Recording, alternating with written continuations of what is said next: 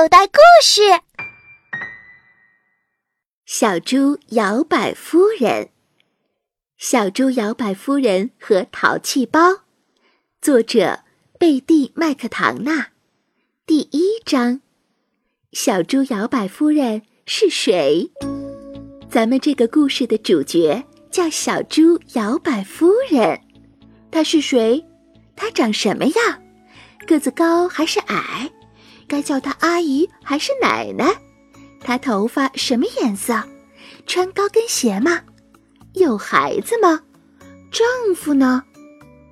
别急，其实小猪摇摆夫人就住在我们的镇上。她个头很小，还有个罗锅。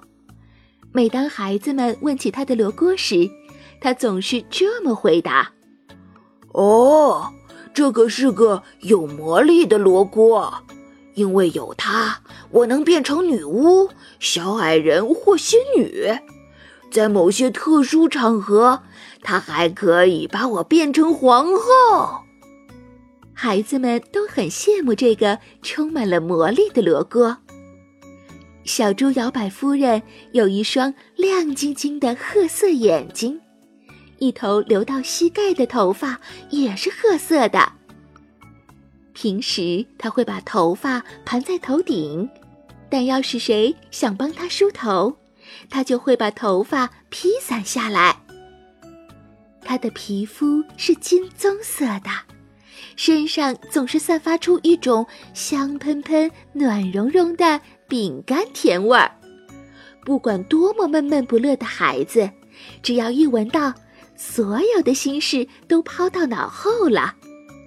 他常穿的衣服和眼睛一样，也是褐色的，看上去。干净利落，一个褶都没有，请你保密哟，那可是他的道具。他喜欢戴一顶毡帽，孩子们常常把它取下来，拧吧拧吧，弄成女巫帽或海盗帽的样子，他却从不生气。他总是穿很高很高的高跟鞋。并且非常乐意把鞋借给那些喜欢高跟鞋的小女孩们。小猪摇摆夫人和狗狗瓦格、猫猫莱福特一起生活。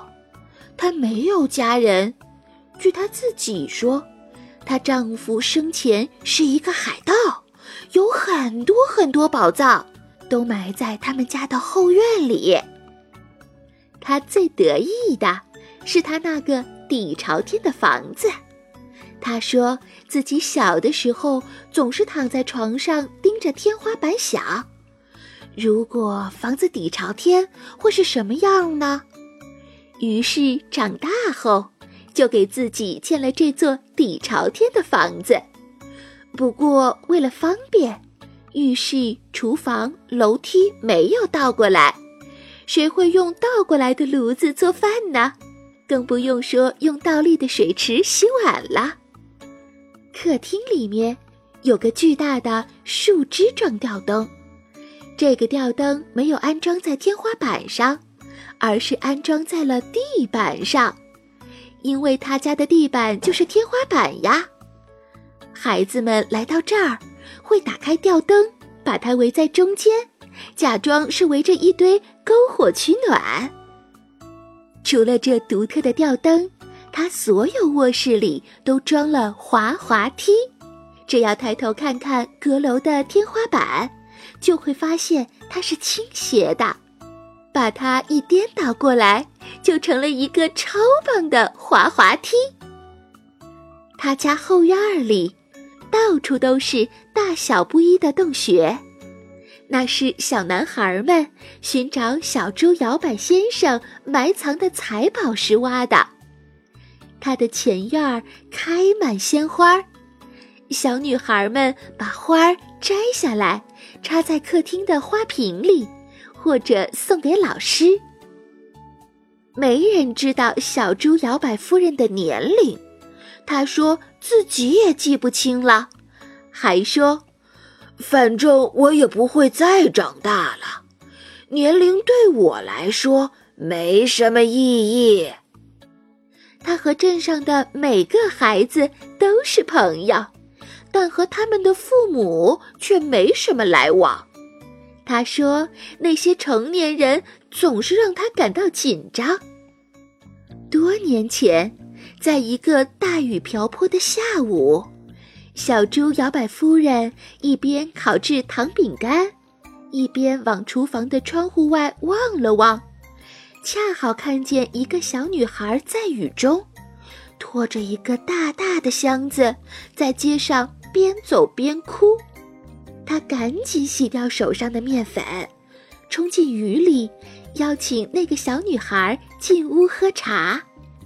小女孩叫玛丽，今年八岁，胖乎乎的，显然是从家里逃跑出来的。在喝完三杯红茶牛奶，吃掉七块糖饼干后，他才说：“我离家出走，是因为我讨厌洗碗，可我又不得不每天洗。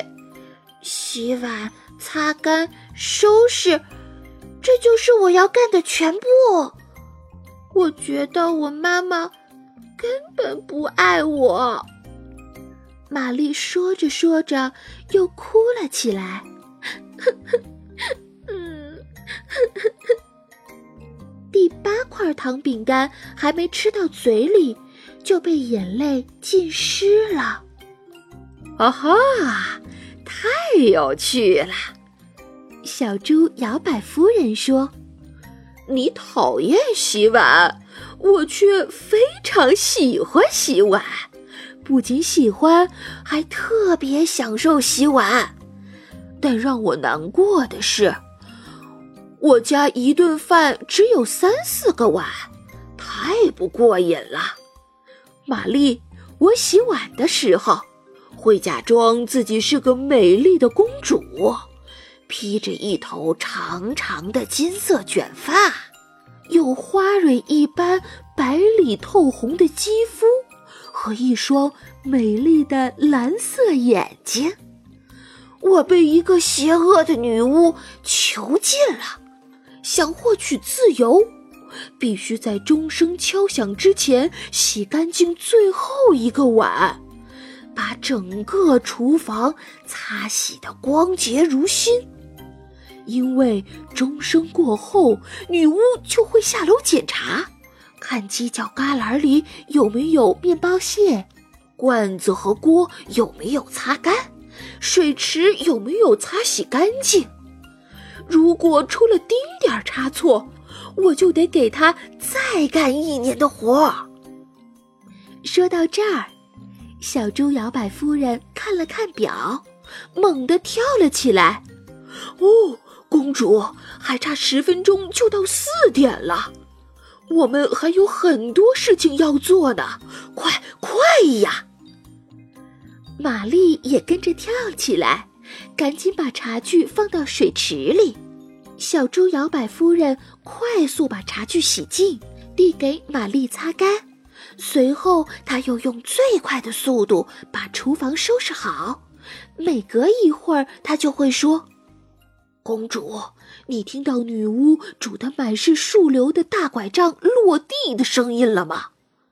这时，玛丽会兴奋地甩动两个黑色的小辫子，说：“我听见了，公主，声音越来越近了。”很快，厨房就闪亮一新，所有的碗都被洗净、擦干、收拾好。连地上的面包屑都被清理得一干二净。这时候，一个老态龙钟的女巫就从楼梯上走了下来。她身穿黑色长袍，头戴一顶黑色的高帽，还拄着一根满是树瘤的黑色拐杖。玛丽一看，吓坏了。但当他看到黑色高帽下那双犀利的眼睛时，顿时松了口气。原来是小猪摇摆夫人。女巫走进厨房，先是拿起平底锅，放在灯下仔细查看有没有滴水，是不是擦干净了。接着跪在地上，看玛丽有没有把炉底打扫干净。后来又把手指伸进茶杯，看杯底有没有残留的糖渣。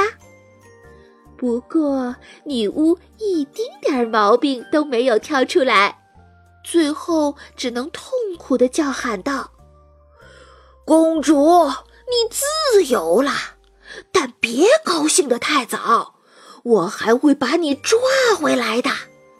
这件事。”我从未失手过。说完，女巫跺着重重的步子上楼去了。几分钟后，小猪摇摆夫人走了下来。玛丽说：“夫人，这是我长这么大碰到的最好玩的事儿了。”小猪摇摆夫人说：“当然。”你从中发现的乐趣会比我多得多，因为你有那么多碗要洗。要是我也和你一样，就能花更长的时间来扮演美丽公主啦，还能唱一些忧伤的歌儿呢。